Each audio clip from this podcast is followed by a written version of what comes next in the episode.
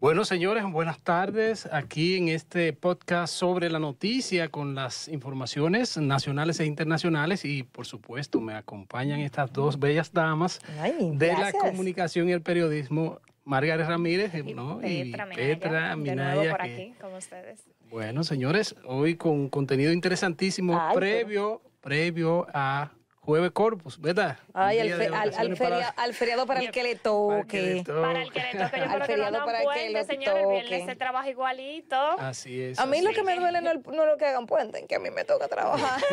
No, pero si a ti te toca trabajar, ya tú tienes una satisfacción. Bueno, mi semana completa laboral normal. No, Pero- Petra, no me haga eso. Yo pero prefiero mi día, tú sabes, para... Sí, está bien, pero tú, pero tú libras el, el Sí, jueves pero- para volver el viernes a lo mismo. Entonces, No, no importa, un día, un día. No, pero de- de- desde acá de RNN sí va, va a disfrutar, ¿verdad? De ese día. Ay, Juan Francisco, no me lo acuerde. señores, recuerden que van que el noticiario y el- un equipo de noticias RNN va a estar en vivo desde Dajabón este jueves 8 y viernes 9 de este mes. O sea, mañana, pasado mañana, con una serie de reportajes acerca de esa provincia, la economía, el intercambio comercial con el vecino Haití y demás. Sobre todo, sobre Para la frontera. para, para la frontera y, a- y sobre todo la, la importancia de conocer un poco de la cultura, de ese comercio y sobre y, y incluso, incluso hay importantes empresas ahí en Dajabón que muchos dominicanos no conocen, que bueno, eh, fábrica de jeans y de otros productos, eh, ropas y demás, Reco- que incluso son eh, vendidas y comercializadas Sí, yo voy a mandar a en los par de Estados Unidos. paca. pues. Sí, recordemos que- aparte de eso, claro. Recordemos aparte de que, que la frontera eh, se, ha se, ha, se ha incentivado en la frontera eh, el tema de poner las industrias allá con el tema de bajos aranceles. Y eso ha incentivado la creación de multis, multinacionales allá en, en la frontera con Dajabón y es sumamente interesante que se den a conocer Claro. todo, todo, to- todo ese armamento económico que hay en la frontera con, con Dajabón. Y sobre todo el gobierno que en, en el año pasado, recuerdo que se hicieron importantes acuerdos con empresas eh, nacionales e internacionales con, con darle eh, esa oportunidad de establecerse allí para la eh, creación de empleos y me dicen que eso ha ido avanzando interesantísima y, y, eh, extraordinariamente y sobre todo, sobre todo, eh, se va a conocer, se va a conocer a través de los medios de acá de RNN Canal Sí, que va- 27 van a estar en su- vivo por el su importante 27, transmisión. por las redes sociales de, de RNN también y ya usted le puede dar seguimiento por, por esas vías. Señor, y un tema que amaneció Candente. candente el día de hoy fue la, la sentencia del Tribunal Constitucional que prácticamente echa para atrás La o anula, mejor que había dicho, que- que la, emitido el, el- el El Ministerio gobierno, el presidente. La regulación de- sí. del trabajo doméstico. Creo que es un tema importante, un tema eh, delicado, porque durante muchos años eh, estas mujeres eh, han trabajado, vamos a decir, sin un resguardo pleno de, de sus derechos laborales, porque es un trabajo igual. Y el presidente dice que le van a buscar un bajadero, la forma legal, pero entonces yo me pregunto, ¿cómo se toman este tipo de decisiones sin tomar en cuenta de antemano los preceptos que puede tener y que pueden ir en contra de la Constitución Dominicana? O sea, ¿quiénes Bueno, son los lo que trabajan en ese Lo tema? importante es que eh, hay que ver primero la intención que tenía o que tiene el gobierno encabezado por el presidente Luis Abinader de es que se le, recono- se le reconozca y sobre todo también de que se le dé ese, esos beneficios que obviamente debe tener Una empleada do- doméstica que sabemos que quizás no es bien pagada, que es maltratada, o- horarios quizás excesivos. Claro que no en todas eh, las, las- donde ejerce su- sus labores como doméstica, pero sí sabemos que las condiciones a veces son deplorables en cuanto a pago se refiere y el No, gobierno. en, en- eso, en eso yo estoy totalmente de acuerdo. Ahora, el tema está en que como eh, gobierno garantista de derechos, lo primero que tenemos que respetar es la constitución de la República. Entonces, eh, las instituciones, para no verse en este revés, deben eh, eh, hacer el análisis y hacer el cruce con aquellos elementos constitucionales que se podrían afectar o no, o que podrían ser atacados en ese sentido. Porque al final vamos para adelante, vamos para atrás y, quedamos como que sabemos y no sabemos. Bueno, la realidad y eso, es... Y eso, incluso, eso incluso afecta la aplicación, porque habían cientos de mujeres ya, o sea, esperanzadas en esta regulación, en los beneficios que le traería esta regulación, entonces ahora van a, van a quedar en un stand-by en lo que se resuelve y se le busca el bajadero legal. Mm.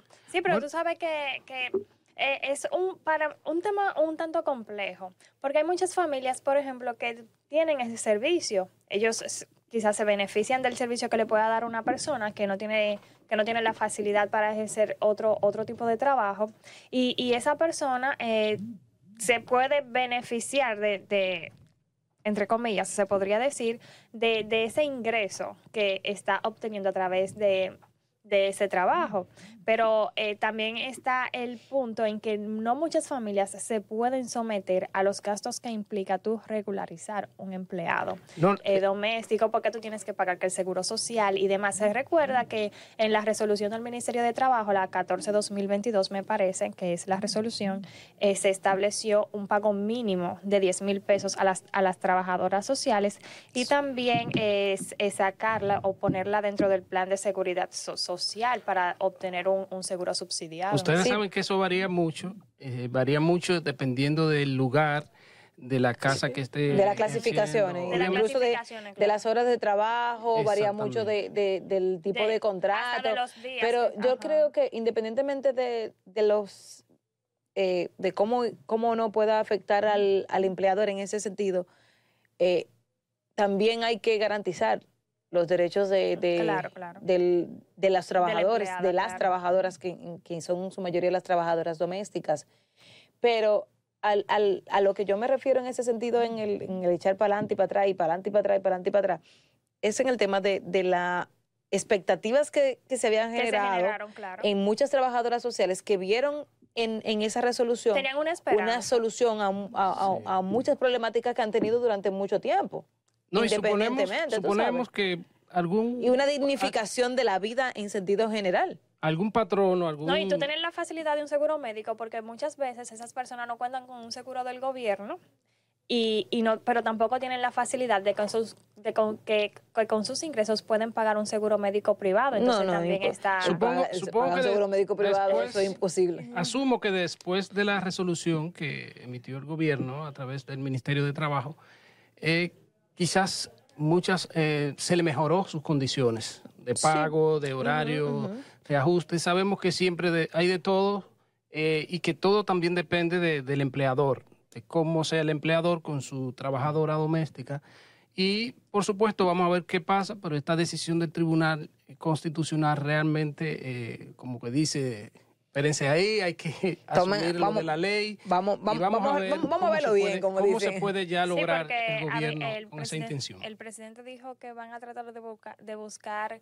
Eh, un bajadero legal. legal porque eh, él, mismo dijo que obviamente, y cito, obviamente, respetando las decisiones del Tribunal Constitucional, pero buscarán la forma, la vía legal y constitucional para poder lograr esa meta que es regularizar a través de la No hay forma de que no. O sea, el Tribunal Constitucional es la máxima eh, en el país, eh, es el referente para los quehaceres de todos y todas y es el mayor garante de derechos. Entonces, todo lo que el constitucional diga es palabra de Dios. Bueno, vamos a ver qué pasa y qué Mientras tanto, es palabra de Dios lo, constitucional. Sí es bueno que el, gobierno de una vez haya salido al frente y haya dicho que, eh, van a buscar el bajadero, porque, entonces eso, eso es dar garantía a las trabajadoras de que se le va a seguir buscándole una solución a, a, los problemas que le afectan y que durante años han sido afectadas y sobre todo buscarle una regulación a, esa, eh, a esa loable labor que realizan eh, las trabajadoras domésticas, que son las que en muchos casos se encargan de llevar eh, a las casas de, muchos de nosotros adelante, de, muchos de nosotros adelante y hasta de criar a los hijos de, los patrones. Lo que le llaman nana, ¿verdad? Las nanas, claro que sí. Miren, pero también ya cambiando un poco de tema con relación a la comisión de la Cámara de Diputados que lleva los interrogatorios a, la, eh, A los miembros. miembros de la Cámara de Cuentas. Te cuento, te cuento. Eh, ¿Cómo va eso? Porque realmente... Mira, hoy en la comisión tuve una reunión en la que decidió solicitar al Pleno del- de la Cámara de Diputados una, Una extensión extensión. de 15 días al plazo, tomando en cuenta que ellos habían pedido a los miembros del Pleno que le entregaran documentación y pruebas de todo lo que habían eh, dicho en las entrevistas del pasado viernes. Entonces parece que le llevaron un camión de pruebas, como dicen Sí, por ahí. sí. Porque Sí, ellos están- pruebas Ellos están sustentar. alegando en estos momentos que no tienen el tiempo suficiente para analizar de manera oportuna todas esas pruebas que se han depositado y poder emitir eh, un informe con una consideración. Entonces yo creo que es muy atinada la solicitud que hace la Comisión Especial de, de la Cámara de Cuentas que evalúa la situación y la crisis interna de ese órgano diputados. porque se supone que con cabeza fría, ¿verdad? Y, y de manera más eh, No, y, eh, sopesada, deben analizar todos y cada uno de los, de los documentos que se, que se aporten, de las denuncias hechas y de las entrevistas para poder salir con una conclusión que dé a la población una tranquilidad de que ese órgano va a funcionar como tal. Según Genao, que es el presidente de la comisión, él dijo que inclusive hoy todavía estaban recibiendo gran cantidad de pruebas de cada uno de los miembros que están siendo investigados del Pleno de, de la Cámara de Cuentas. Y como dice mi compañera Margaret, es muy factible en este caso porque si ellos están recibiendo tantos documentos y las, y las denuncias que se han hecho de ese órgano, de la crisis que está atravesando, es tan compleja, es, es prudente que ellos analicen cada uno de, de, de Que lo que tiene, del deben- contenido que tienen Yo creo esas que- pruebas. Yo Y- creo que ellos deben tomarse el tiempo eh, necesario, porque es una crisis, es una situación muy compleja la que se vive en el tribunal, en el La Cámara en de la Cuentas. Cámara de Cuentas y es un órgano muy importante para, para garantizar la, la transparencia del gobierno como tal por la función que ejerce. Entonces, yo creo que deben tomarse su tiempo, todo el tiempo que necesiten, si son 15 días, 15 días, un mes, un mes, el tiempo que sea necesario, pero que de ahí salga lo mejor que, es- que se, que- y que- que se, y se logre esclarecer. Si se necesita tener una nueva Cámara de Cuentas, bueno, pues entonces vamos a iniciar el proceso de- desde cero, tomando en Re- cuenta que, que lo que se apruebe en, en la Cámara de Diputados no es des- decisivo hasta que vaya al Senado al, a un y si eventual juicio juicio político. claro. Sobre todo tomando en cuenta que el- la Cámara de Cuentas eh, o sus miembros han sido cuestionados no solo en esta, sino en, la, en pasadas, y obviamente eso ha generado como una, eh, Hay una percepción en la una población. percepción negativa hacia ese órgano y que este es el momento que yo creo que el- el- la, la comisión de la Cámara de Diputados debe hacer ese levantamiento, verificar cuáles Pero no es que eh, informaciones son reales y no para que entonces si hay que tomar la decisión que Claro. va a ser allá en el, en el va a ser en el En el- Senado de la República Sí, porque ellos rinden, ellos rinden un informe que debe pasar al, al- Bueno, conocen un informe en el Pleno, deben rendir un informe al Pleno, que después debe pasar a la Cámara de Diputados. Pero para mí, lo de, de todo, lo más importante es que se tome el tiempo que, que sea necesario para evaluar. Claro está, no que van a durar un año en eso, No, porque no, no, claro. no es necesario. Y ese, y ese órgano tiene que seguir funcionando. Mientras tanto, está paralizada la función de ese órgano, entre comillas, ¿verdad? Pero deben tomarse el tiempo que sea necesario para que, para que lo que salga de ahí sea lo más real, eh, sea lo más cercano a la realidad. y transparente, sobre todo es que eh, se sabe que ya eh, hay importantes eh, auditorías que están pendientes en ese Uh, órgano y que se deben conocer. Pero vámonos Una baiza, a dicen una por ahí. pausa y seguimos con sobre la noticia. No se muevan. Gracias por continuar con nosotros en su podcast sobre la noticia. Señores, ustedes no saben que se acaba de aprobar en primera lectura en la Cámara de Diputados. Sí. Sí. 15 días, modificación al Código del Trabajo para aumentar a 15 días la licencia por paternidad. Me parece una noticia genial, estupenda, tomando en cuenta todo, todo lo que implica el proceso De recuperación. de ser eh, padres, ciertamente, eh, por lo que he escuchado, ¿verdad? me ha tocado todavía. Ya Juan Francisco No, dará, no dará su, opinión. Él, él tiene un máster ya. Bueno. Juan Francisco no dará su opinión, pero creo que es oportu- oportuno tomando en cuenta que los niños son de dos y que requieren y, y que eso es un momento íntimo familiar que requiere del apoyo de todos los cercanos.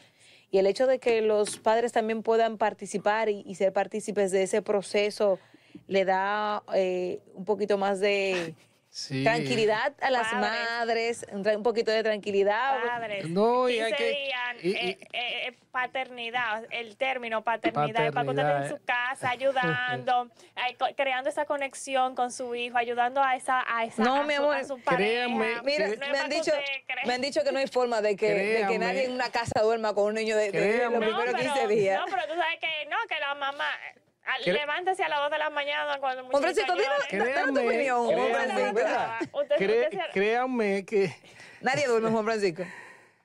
señores, lo más difícil es un padre eh, que le, le acaba de llegar una criatura y que, bueno, se le daba uno, dos días, creo que no más de tres, y tenía que, ¿verdad?, asumir sus compromisos laborales. Pero eh, lo importante es que, además de asumir sus compromisos laborales, eh, su Asumir lo, de trabajo, lo familiar también. No, que sigue igual, ¿eh? De No, dormir mira. poco. no, no, todo el mundo, todos los padres re- responsables saben que cuando tú tienes tu criatura, cuando te llega esa criatura, tú, si eres consciente, no puedes dejar que solo la madre tenga la responsabilidad, en su momento. sino que el padre también. Y ya de manera... eh, es una situación que yo creo que viene a llevar un, una- un aliciente a, a los padres, porque es una realidad, señores. Hay que estar, no solo también ayudar a las madres con, con la criatura, sino que cuando hay que salir para cualquier emergencia, Sí, el padre lo- que estar con de y para aquí, para allá. Y, oye, uno termina, uno me- va a cumplir con, con- con los compromisos Sonámbulo. laborales, porque obviamente hay que, hay que trabajar, porque si tú entonces estás sin, sin tu compromiso y sin tu, sin tu, sin tu empleo, entonces eh, no va a ¿Quién haber los recursos económicos para los pampers? padres los- ¿Quién y la la leche y el tema Pero- es un problema. mira, Pero ni que trabaja sonámbulo, No, Juan, no, es- La aprobación de este proyecto, estoy leyendo aquí la aprobación de este, de este proyecto para que lo sepan nuestros televidentes y quien- quienes nos están escuchando. Sí, y que en es párrafo- exclusivo para nosotros los padres. Sí, ¿eh? para los No padres. No, porque- pero se ratificó las 14 semanas de licencia de maternidad. Sí, de maternidad. al, que al- al proyecto también. Dice en el párrafo 2 que indica que el trabajador debe informar al empleador, o sea, a la empresa, con una anticipación no menor de 30 días laborables respecto a la fecha probable del parto de su compañera, así como depositar como soporte válido Ay, no el registro, el registro de acta parte, de nacimiento del infante. esa parte es muy importante porque de hecho Para que no se inventen yo, parto por yo ahí. trabajando Oye, acá ¿Te imaginas? Yo- Ay, Dios mío, cuánta cosa. de, de hecho me pasó una anécdota no muy no, no, No, que no- mi no hace novia. Mucho tiempo verdad yo estaba trabajando mi, mi esposa estaba ya en los últimos días pero yo como ya no había una, una fecha específica Una fecha específica. y, y ella, el, el proceso es normal.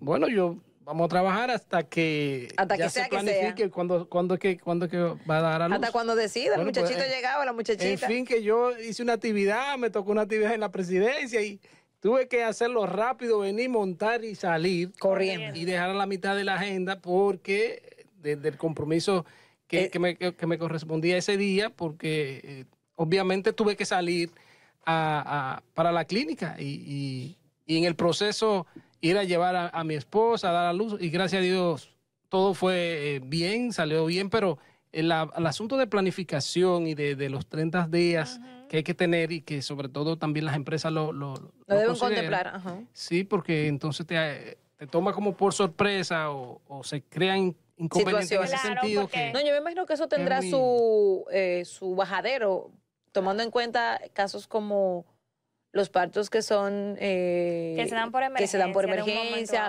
o los partos naturales que no tienen una fecha específica y eso es cuando el niño decide, ya voy para afuera.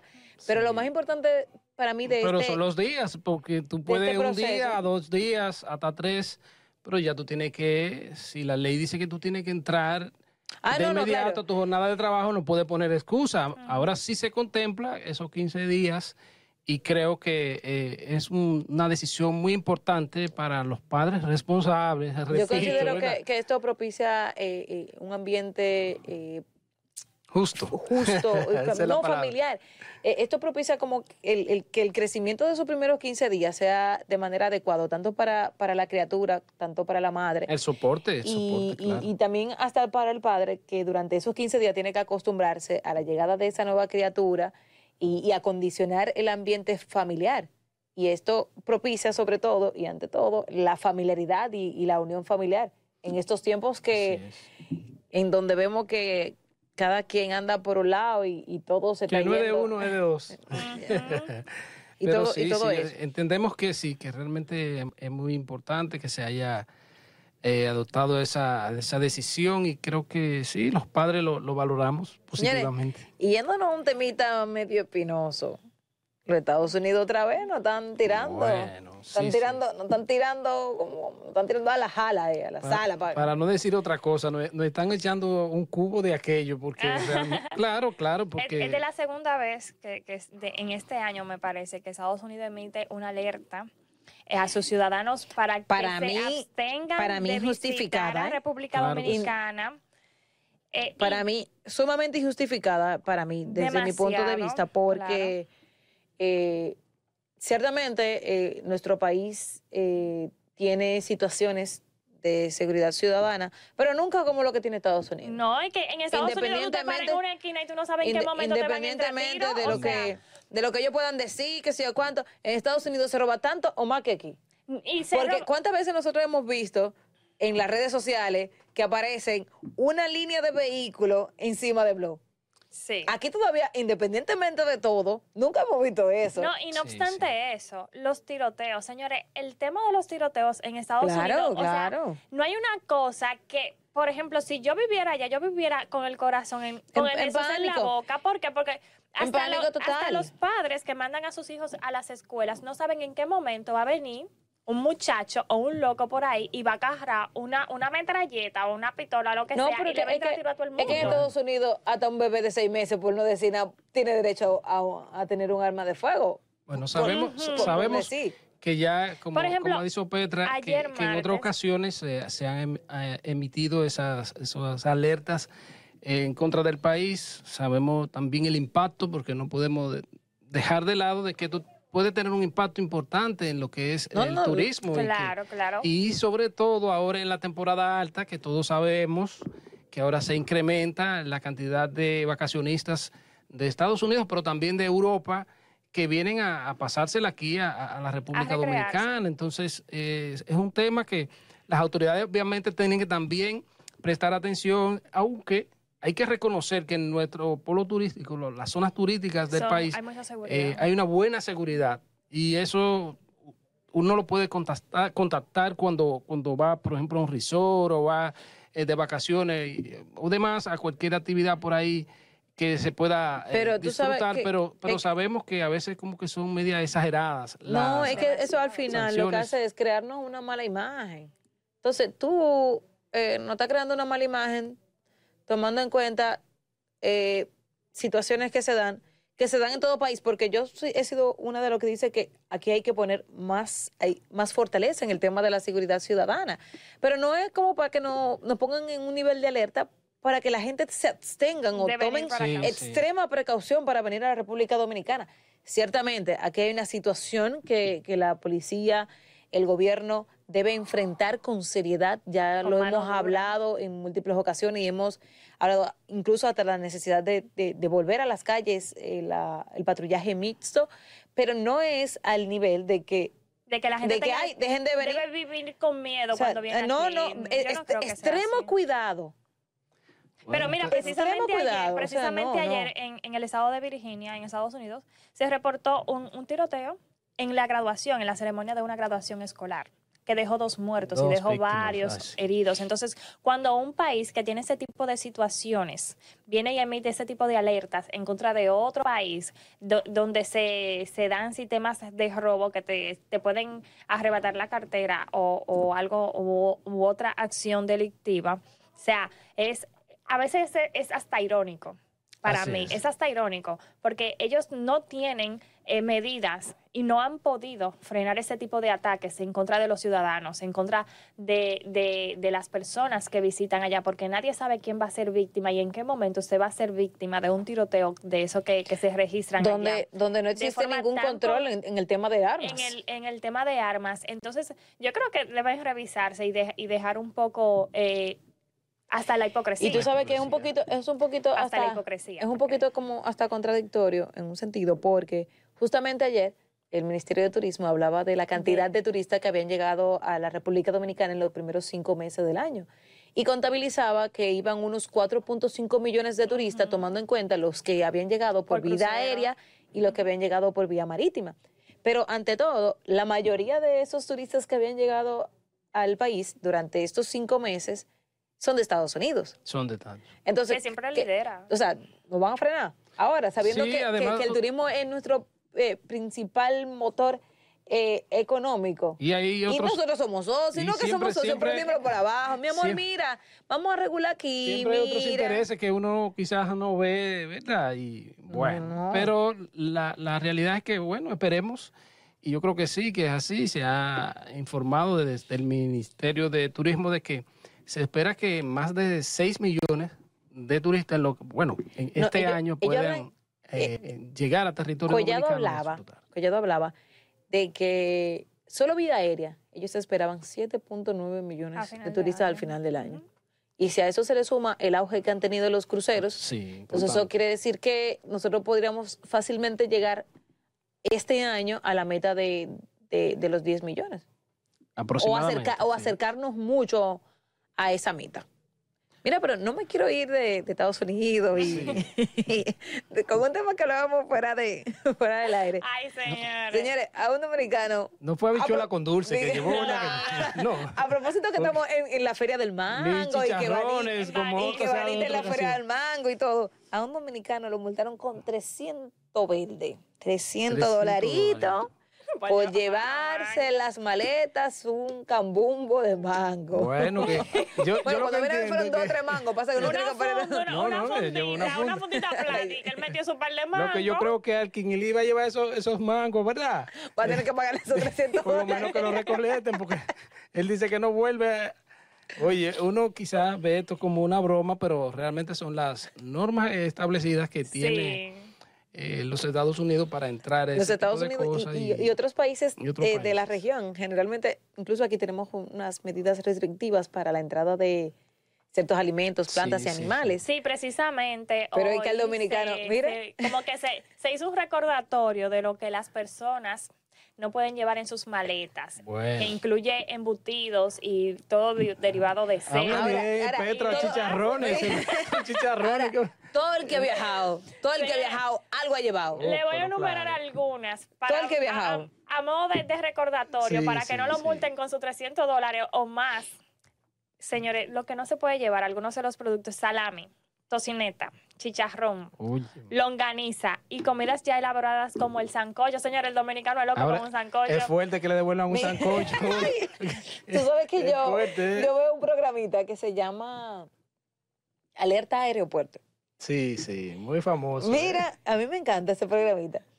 Y a mí Que de Lo hecho que algunos dominicanos eso ahí venía. Han pasado por eso, ¿eh? Algunos dominicanos que han, Ay, que han ay, pasado por ahí pena. llevando habichuela con dulce, sancocho, Sí. sazón, sazón Sí. verde, sazón licuado. Y dice, ¡Güey! a mí me pasó Sí, que en una sí. ocasión eh, yo iba a Miami y me detuvieron y me pregunta el, el agente, eh, ¿de dónde te viene? Y le digo yo, ah, de Santo Domingo. ¿Y qué te tiene en su maleta? Ay, ay, es que ya es una ficha, es una ficha ya. ¿Y qué te tiene en su maleta? Digo, no muchas cosas, un cafecito, una cuantas cositas. Entonces procedieron al proceso normal de, de revisión. Y me decía él, di que, oye, el dominicano que yo le abro la maleta, que no le encuentre un café o un No, no salami, dominicano. o un... No, no, no, no dominicano, o no viene de Santo Pero Domingo. hay que, hay que ver la parte buena, ¿verdad? La buena fe que tienen los dominicanos. Ustedes saben que el Ah, dominicano claro, es muy claro. acogedor, entonces también No, y- y- muy sociable. Y, Y, y siempre- sobre todo el, el y- y- hecho de que, escúchame Juan Francisco, el, el hecho de que el dominicano de allá no quiere dejar lo- lo- las cosas La- originales de sí. aquí, No. porque lo que dicen muchos de los dominicanos ausentes que viven en Estados Unidos, España y, y en el resto del mundo, es que lo que se produce allá o que, que es originario de aquí no tiene el mismo, el mismo sabor. el mismo sabor. Por lo menos dicen eso, ¿verdad? Porque es una cosa, mira. Pero Oye, es muy, es muy, es muy funny lo que, lo que uno ve en los aeropuertos realmente. Eh, señores, Sí. vamos a continuar con más temas ah, después de la pausa. Y no lleven No salami, no, lleven no- no- salami, no lleven no a salami ni sancocho. Volvemos en breve.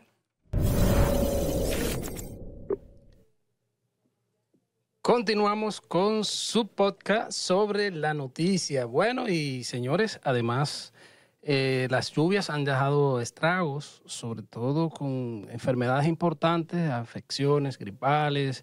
Eh, también se habla de, de que se pueden venir brotes de cólera y la influenza que normalmente afecta también a los más pequeños de la casa, a los niños y las eh, advertencias que hacen las autoridades de salud son muy importantes, de tomar las precauciones del lugar, eh, también si presenta algunos síntomas, llevarlo a, a los centros de salud, porque sabemos que cuando ocurren lluvias para, esto, para esta época también de la temporada ciclónica, esto deja también sobre todo eh, afecciones gripales. La, la humedad, la humedad Sí, causa entonces- un sinnúmero de, de afecciones. Salud Pública hoy hacía eh, una advertencia sobre un aumento de los casos de influenza eh, que llama a la población a tomar las precauciones de del lugar. Eh, recordemos que hay incluso ya una vacuna para la, Sí, la sí. influenza. El llamado es a que todo, todos, todos los que deseen y puedan eh, se, se inoculen contra la influenza, porque así los síntomas son menores, vamos a decir, ¿verdad? O con menos estragos. Y llama a que no nos alarmemos por los nuevos casos de COVID-19. Eh, dice que ya eso es una enfermedad endémica en el país. Sin embargo, no hay que descuidarse. Porque... Y la preocupación, Margaret, también en ese sentido es de que eh, a los niños también eh, están padeciendo de esto, aunque a veces le da leve, ¿verdad? Pero, pero sí siempre hay que estar pendiente porque eh, estas enfermedades eh, pueden eh, convertirse en peligrosas Ma- cuando hay algún también un tema de salud con cualquier persona, no solo con los niños. Tú sabes que em, algo que me llamó la atención del- de la nota de prensa o de la rueda de prensa de, de- de salud pública es que advertía o, o hacía referencia a que este tema de la influencia en el día, en, en estos momentos se está dando fuera de temporada porque generalmente se produce para tiempo de, de invierno. Entonces también debe llamar la atención de la población a tomar las previsiones adecuadas y inocularse y ver Claro, cómo, claro. cómo se cuida de, cómo uno se cuida de, de no caer. Sí, pero Sobre todo con estas lluvias, porque ahora llueve ahora. llueve, llueve pero las ahorita, altas sale el temperaturas, sol, señores, no, no es tan sí. fácil, no es tan No, fácil. y se van a agudizar las lluvias, señores, en las próximas semanas. A pesar de que eh, hay mucha lluvia y, y, y pero ese Y el calor calor, sigue se intenso, mantiene ¿verdad? intenso, que usted Bueno, siente mire. que usted sale del baño y siente que, que, que, que se va a derretir. Así es. Eh, además de eso, las lluvias, ustedes saben que la- las ratas y Sí, salen aumentan. y aumentan los casos Las de, lluvias de por sí, eh, y obviamente eso también es un peligro porque sabemos la, la mortalidad que puede generar esto y eh, los casos de cólera que, que aunque bajaron eh, hace unos seis meses se detectaron algunos casos por la situación haitiana, que es donde también ha llovido bastante y que No, hay intercambio situación- comercial en, en los mercados binacionales eh, con Haití. Y hay que estar a- al pendiente para evitar que, que vuelvan a surgir casos como estos que sabemos que sabes dejan que- secuelas en, en Y a propósito personas. de que eh, estaremos eh, en el día de mañana y el viernes en Dajabón, eh, a propósito de esto, ya durante el fin de semana, tomando en cuenta lo del cólera y del aumento de casos en la vecina nación, el Ministerio de Salud Pública había iniciado un proceso de inoculación también contra el cólera en la provincia de Dajabón, especialmente para las personas que trabajan en la zona franca que está del otro lado de la frontera y para el cuerpo Juana especializado de, Sí. de seguridad fronteriza, tomando en cuenta el aumento de, de los casos de cólera, de cólera en Haití. Entonces, eh, recordemos que esta enfermedad es eh, ya un- se, se- se maneja con mucho con mucha Recelo, fuerza, con con mucha fuerza se, se da en, en Haití y, y la frontera todo- es un, un punto eh, Vulnerable. Vulnerable, sobre todo, vulnerable, sí, ante el intercambio comercial y las pocas eh, eh, medidas salubres que hay en Haití. Entonces, a la población a tener cuidado. eh, eh, los cuidados están ya dichos y dados, el lavado de mano en el caso de, del tema del Cocinar cólera, el co- cocinar bien los alimentos, servir el agua.